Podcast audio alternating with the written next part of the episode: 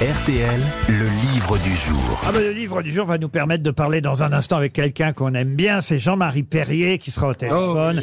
Il publie Mes nuits blanches chez Calman Lévy. Alors des tas de photos qu'on peut retrouver dans ce magnifique cadeau, je peux le dire, un cadeau pour Noël. hein. ça c'est vraiment quelque chose à offrir parce que outre les jolies photos euh, évidemment de Jean-Marie Perrier, il y a euh, en plus une petite histoire à chaque fois, soit l'histoire de la photo, mais pas toujours. Ça peut être une histoire qui n'a rien à voir avec la photo, avec le personnage ou ce que lui inspire ce souvenir. On en parlera avec lui dans, dans un instant, euh, Jean-Marie Perrier. Mais par exemple, page 62, on a la photo de quelqu'un, quelqu'un que nous décrit euh, Jean-Marie Perrier. En tout cas, il nous décrit la rencontre qu'il a pu faire avec elle.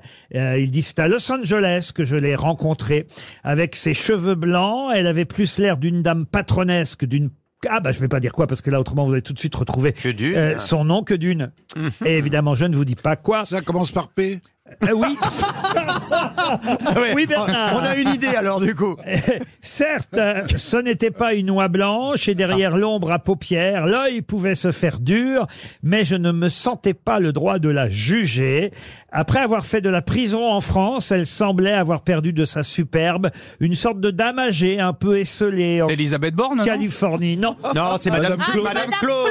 C'est Madame c'est Madame Claude. Bonne réponse de toute l'équipe. Bonjour. Charmante, charmante dame. Bonjour Jean-Marie Perrier. Bonjour. Euh, euh, vous précisez d'ailleurs que vous n'avez jamais eu euh, besoin de faire appel à ces services. Ben non, parce que dans les années 60, C'est ce qu'on 70, dit. il n'y avait pas besoin de ça. Bah, J'ai voilà. rencontré dans les, années- dans les années 80, moi. Eh oui, vous étiez un tombeur, vous n'avez pas besoin d'aller voir les filles de Madame Claude. Vous, vous l'avez rencontrée effectivement une fois qu'elle était... euh, Vous, vous étiez un tombeur et elle était déjà tombée en quelque sorte. oui, non, mais c'était triste d'ailleurs. En fait, je l'aimais bien, moi, cette bonne femme. Oui. Non, mais le pire, c'est que quand, quand je l'ai rencontrée là-bas, je la connaissais pas avant. Elle m'a dit, vous savez, vous avez été avec une fille de chez moi pendant deux ans. Ah, Ça, c'est drôle. mais vous le saviez pas alors. Non. Ouais. Alors j'ai cherché, Vous ne j'ai saviez cherché. pas que Mireille Mathieu. qui Non, pas du tout, mais j'ai- j'ai trouvé, je crois avoir trouvé, bien sûr, j'allais pas lui demander à elle. Donc j'ai trouvé, je crois que c'était la fille la plus élégante, la mieux élevée qui soit du. Mais le seul problème, c'est que quand je lui disais, bah tiens, on n'a qu'à se retrouver vendredi, elle me dit, à, à chaque fois, elle me disait, ah non, là je vois mon oncle. Ah, ah, bah voilà. Ah ouais. Alors passons de Madame Claude à Raymond Barre, parce que ça, j'ai... Ah, pas le même c'est style, ouais. génie. J'ai été surpris euh, de voir une photo de Raymond Barre avec vous. D'ailleurs, vous êtes tous les deux sur la photo.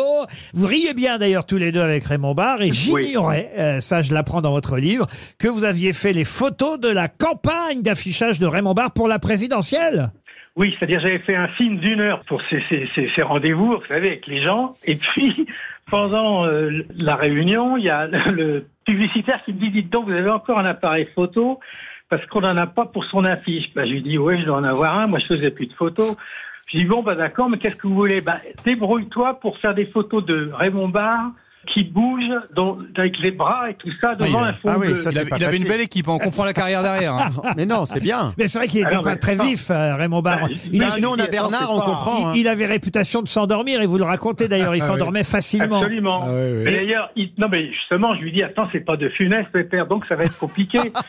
et donc à ce moment-là, quand l'autre, quand quand Monsieur Raymond entend le mot bleu, il se réveille et il dit ah oui bleu, bleu comme dans Rocket Choral. Et là, il se met à raconter le film. Il, était obsédé de western. Bon, enfin bref, je lui dis écoutez, ben alors rendez-vous, est-ce que je peux vous retrouver chez vous dans le midi là? Il dit oui, oui, bien sûr. Donc euh, à telle heure. À. Saint-Jean-Cap-Ferrat, il était à Saint-Jean-Cap-Ferrat. Et j'attends, il arrive à l'heure. Et je me dis, mais comment je vais le faire? Bon, je vais le faire devant la, la mer, et le ciel bleu, ça ira, mais comment est-ce que je vais lui faire bouger les bras? Et là, j'ai dit, ben, j'ai une idée, monsieur le Premier ministre, je sais que nous avons en commun un goût prononcé pour l'aioli. Est-ce que vous voulez bien donner à mon assistante votre recette de l'aioli? Donc, il s'est assis en face d'elle, et là, il a démarré. Et alors là, alors là, il y avait des gestes, hein, je. Et, Donc je faisais les photos et finalement un mois plus tard ou deux mois, je sais plus, on a, on a vu partout les affiches avec marqué demain la France. Et en fait, il parlait d'une soupe de poisson. C'est ça les secrets de la photographie. Et, euh, vous dites d'ailleurs que vous aviez effectivement ce goût commun avec euh, Raymond Barre de l'aïoli et de la bouillabaisse. Alors moi j'ai un goût commun avec vous et je l'ai découvert dans votre livre. Ça m'a fait plaisir de savoir qu'on partageait ce goût-là. C'est un goût pour George Harrison. Moi c'est mon préféré des Beatles, George Harrison. Et c'est vrai qu'il est souvent euh, oublié. Il y a une très belle photo euh, de George Harrison prise en 1965. Vous dites d'ailleurs ça, je l'ignorais, qu'à cette époque, il y avait carrément une émission de télévision hebdomadaire qui s'appelait, j'imagine que c'était en Grande-Bretagne, The Music of Lennon and McCartney. C'est-à-dire qu'en fait, on oubliait carrément le nom de George Harrison. Euh, on- Ah oui, oui, oui, il y en oui. avait que Non, pour non. les deux autres. Oui, oui, ils l'ont, ils l'ont quand même un peu bloqué, euh, ce qui est vraiment dommage parce qu'il avait un talent fou. Ah oui. Ouais. Et, et, euh, finalement, il a commencé à vraiment démarrer quand ils se sont séparés. hein. Et c'est vrai que les chansons de George Harrison, prenez un best-of, vous verrez, euh, c'est tout aussi bien que tout le reste des My Beatles. sweet. Oh, Oh, non, non. oh, merde Oh là Ah non, là, ça y est, il va se remettre à chanter. Oh merde Allez, continue, Bernard. Vas-y, vas-y, Bernard. Vous avez photographié Bernard Mabille, euh, Jean-Marie Non, Perrier non, mais non. Pour des Mais je suis affiches. pas sûr d'avoir l'objectif qu'il faut. Ouais, mais si- Alors, pour qu'il bouge, il faut lui, par- Oh, il faut lui le- parler de, il faut lui parler de tripes. Là, il bouge. J'ai d'ailleurs été très ému parce que je me suis retrouvé, je savais pas, euh, c'est gentil de votre part, vous m'avez mis dans le livre en photo avec Claude Sarraute, euh, Oh. euh, une photo qui date euh, d'il y a euh, peut-être 20, 20 ans au moins, prise en Toscane euh, et, et- et c'est une très jolie photo. Je suis très heureux que vous l'ayez mise, euh, cette photo. Je me reconnais à peine sur cette photo, c'était 2001, bah oui c'est ça, c'était il, y a- Ah, vous étiez jeune. il y a 22 ans, vous vous rendez compte, euh, prise euh, en Toscane et je me souviens des bons moments passés avec vous. Ce qui est génial, à chaque fois je le dis, hein, il va en avoir marre parce que euh, je, Oui. vais, je vais avoir l'impression de radoter, mais vous aussi vous Oui. radotez, donc comme ça on se comprend, euh, Jean-Marie.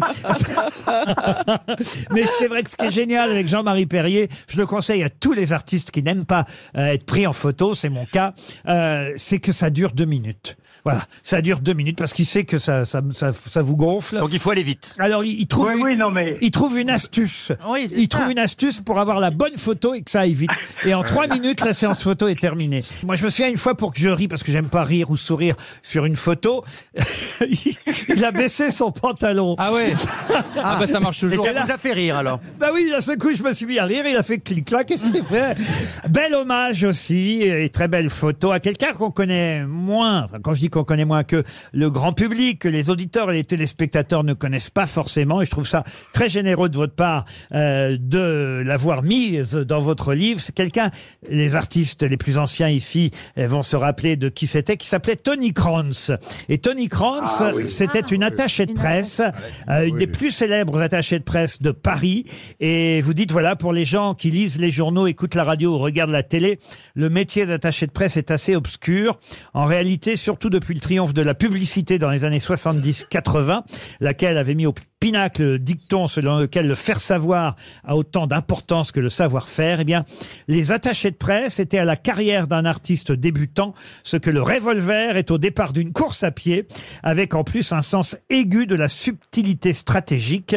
Et dans cette profession restreinte condamnée à rester dans l'ombre, la reine incontestable était à mes yeux la formidable Tony Krantz. Et elle avait une cigarette, écrivez-vous, coincée entre ses doigts, 18 heures sur 24. La pauvre en est morte, hein, il faut bien le dire. Tout à l'heure, on parlait euh, de, de la cigarette qu'on n'aurait plus le droit de fumer sur les plages, mais Oui. ma, ma foi, ça a parfois du bon aussi, euh, la lutte anti-tabac, parce que c'est vrai que nos, Tony Krantz est parti très très vite à cause de cette euh, fameuse Absolument. cigarette. Je trouve ça bien de marquer euh, euh, effectivement une page entière à quelqu'un que le public ne connaît pas au milieu de Sylvie Vartan, des Beatles, euh, de Johnny Hallyday, Gilbert Bécaud, Eddie Mitchell et tous les autres, tous ceux qui sont dans, dans votre... Il y a même le boursin dans votre livre. Le fromage oui. Non, mais le- l'intérêt, le seul intérêt vraiment de ce livre, c'est surtout les textes. Parce que bon, les photos, on les connaît déjà. Mes nuits blanches chez Calman Lévy, c'est signé Jean-Marie Perrier. C'était le livre du jour. Vous aimez les grosses têtes? Découvrez dès maintenant les contenus inédits et les bonus des grosses têtes accessibles uniquement sur l'appli RTL. Téléchargez dès maintenant l'application RTL.